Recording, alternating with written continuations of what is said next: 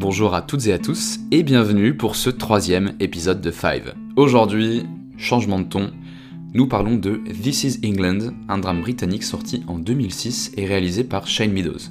C'est un film à tout petit budget, 2 millions de dollars. À titre de comparaison, Kubo dont on a parlé la dernière fois, c'était 60 millions de dollars. Mad Max, quant à lui, a nécessité la bagatelle de 150 millions de dollars. On en est assez loin du coup. C'est d'ailleurs un film qui est porté essentiellement par des comédiens non professionnels. Ce qui joue pas mal en sa faveur, vous allez le voir. On y suit Sean, un petit garçon de, 12 ans dans les années 80, 1983 précisément, qui habite avec sa mère dans une ville côtière du nord de l'Angleterre, dont le papa est mort dans le conflit des Malouines. C'est un garçon solitaire, à problème et la risée de son école. Tout commence au début des vacances d'été, lorsqu'il rencontre un groupe de skinheads locaux. En se rapprochant d'eux, Sean va découvrir le monde des fêtes, du premier amour, et il va en fait se construire une nouvelle famille. Le ton change complètement quand Combo, un skinhead raciste et plus âgé, sort de prison. Son influence va faire radicalement changer la bande qui va se mettre à harceler les communautés étrangères locales, à suivre des meetings d'extrême droite, et Sean va subir un rite de passage qui le sortira violemment de l'enfance. C'est un pitch qui peut paraître assez dur, mais qui au final nous apporte des moments de joie assez purs, et on assiste à un film en deux grandes parties comme on va le voir tout de suite. C'est un long métrage assez méconnu, et voici 5 raisons de vous y intéresser.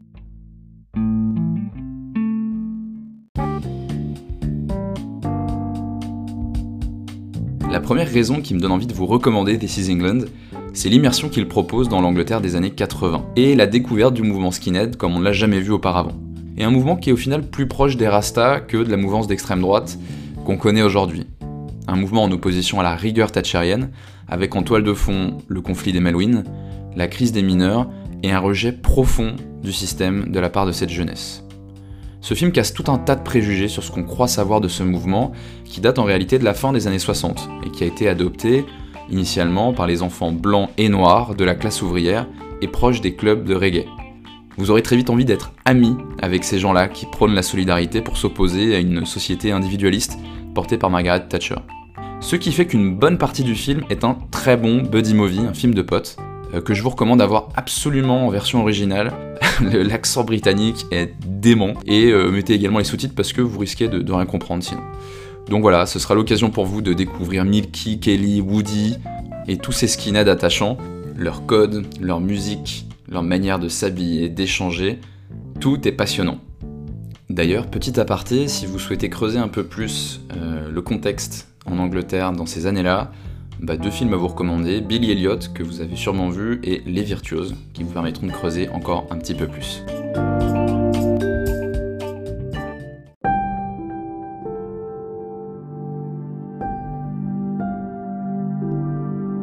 La deuxième raison de s'intéresser à This is England, c'est son changement de ton, lorsqu'il vire au drame à l'arrivée de Combo, ce skinhead sorti de prison et radicalisé. Il rejoint la joyeuse bande et une guerre d'influence commence. Combo prend rapidement l'ascendant, car la bande est influençable et vulnérable, et petit à petit, les violences envers les immigrés arrivent. La place de Milky, un skin noir de la bande, devient très compliqué à tenir. Et cerise sur le gâteau, Sean, ce petit garçon euh, qui recherche désespérément un modèle paternel, euh, va se rapprocher de plus en plus de Combo il va devenir malgré lui la mascotte et l'instrument d'une récupération politique de ce mouvement culturel par l'extrême droite locale. Le tout manipulé habilement par un, politicien sans scrupules. Tout va déraper progressivement jusqu'à un final inoubliable. This is England met ainsi en évidence la récupération politique qu'il y a eu du mouvement skin, euh, qui prônait initialement des valeurs comme la tolérance et l'entraide, pour peu à peu le transformer en un courant plus violent, plus raciste, euh, plus proche de ce qu'on imagine aujourd'hui avec toute la méconnaissance qu'on peut avoir de cette culture. Toujours dans le rejet euh, de cette Angleterre thatchérienne, mais dans un rejet qui est beaucoup beaucoup plus violent. Tout se passe progressivement et on assiste, impuissant, à l'implosion de ce qu'on a découvert et adoré dans la première moitié du film. C'est très puissant et assez touchant.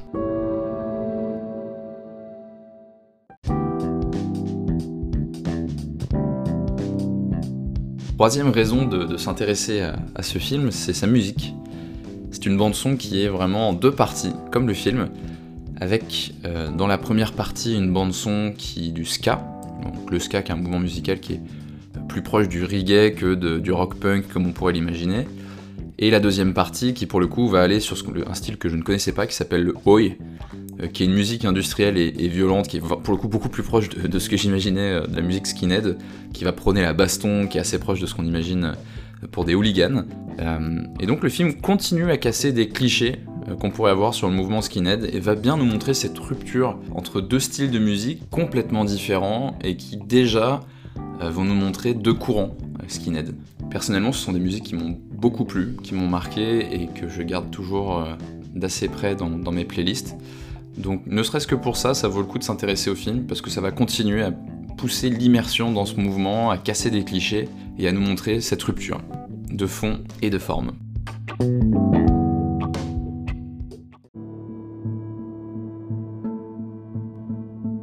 Quatrième raison de s'intéresser à This is England, c'est son écriture. Ou en tout cas, une astuce d'écriture. Tout cet univers et toute cette évolution de la situation, on la voit sous les yeux d'un enfant, un enfant à problème dont le papa est mort dans le conflit des Malouines et qui se cherche, et qui va se trouver avec cette bande de copains hyper cool, qui va se construire avec des nouveaux modèles, un peu comme une éponge, et comme tout gamin en réalité, et qui va répéter les bons et les mauvais gestes, qui va plonger tête baissée, comme nous, dans ce nouvel univers. C'est une astuce qui est assez maline, hein, qui est pas nouvelle, mais.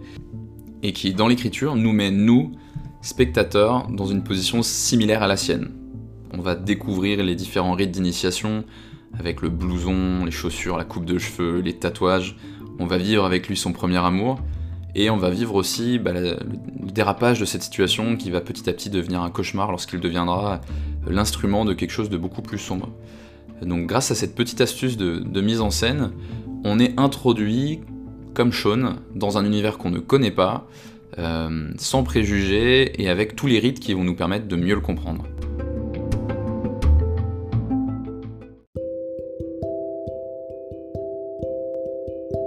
Cinquième raison de s'intéresser de près à ce film, c'est son authenticité. Alors là, on est plus du côté du making-of, mais je pense que 1, ça va vous intéresser, et 2, en vrai, ça se voit à l'écran, on le constate. Tout sonne véridique, tout sonne vrai, et ça participe à notre immersion dans ce film. Euh, pour commencer, c'est un récit qui est autobiographique. C'est-à-dire que Shane Meadows, qui a réalisé le film, s'est inspiré de son vécu pour construire le scénario et tout le film. Deuxièmement, tous les personnages euh, du film, et notamment Sean, le petit garçon, sont joués par des comédiens non professionnels. Par exemple, Thomas Turgoose, qui joue Sean, le petit garçon, crève littéralement l'écran alors même qu'il a été trouvé grâce à un casting sauvage. C'est-à-dire qu'en gros, on est allé les chercher euh, dans un endroit où on pensait pouvoir trouver des profils qui ressemblaient aux personnages. Donc lui, par exemple, on l'a trouvé au Space Project, un lieu réservé aux enfants venant de familles pauvres, souvent expulsés de l'école et donc à problème. Euh, ce qui n'a pas facilité le tournage, hein. je ne vais pas vous livrer trop d'anecdotes là-dessus, mais ça a été un peu compliqué. Il a tout de même voulu abandonner le film euh, en plein tournage, quoi, donc bon, ça, a été compliqué. Mais globalement, que ce soit lui ou ses compères qui ont juste beaucoup trop de style, eh ben, ils sonnent vrais, ils sonnent authentiques alors même qu'ils sont tous acteurs non professionnels. Donc ça c'est vraiment un grand coup de chapeau parce que pour le coup, bah, certes en termes de budget c'est avantageux mais c'est quand même hyper risqué de se lancer dans un projet de cette envergure. Et selon moi, c'est un pari gagnant.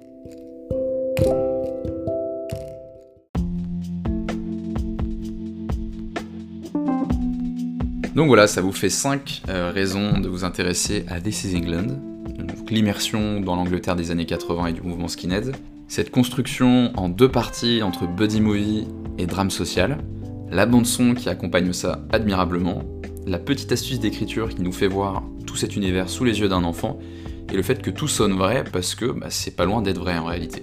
Donc je terminerai par vous recommander euh, ce beau film, qui est touchant, qui est certes un peu difficile, mais qui franchement vaut le coup, et de vous lancer dans cette incursion inoubliable dans un univers qu'on n'a pas l'habitude de côtoyer. Et c'est ainsi que s'achève ce troisième épisode de Five. Je vous dis à très bientôt et bon film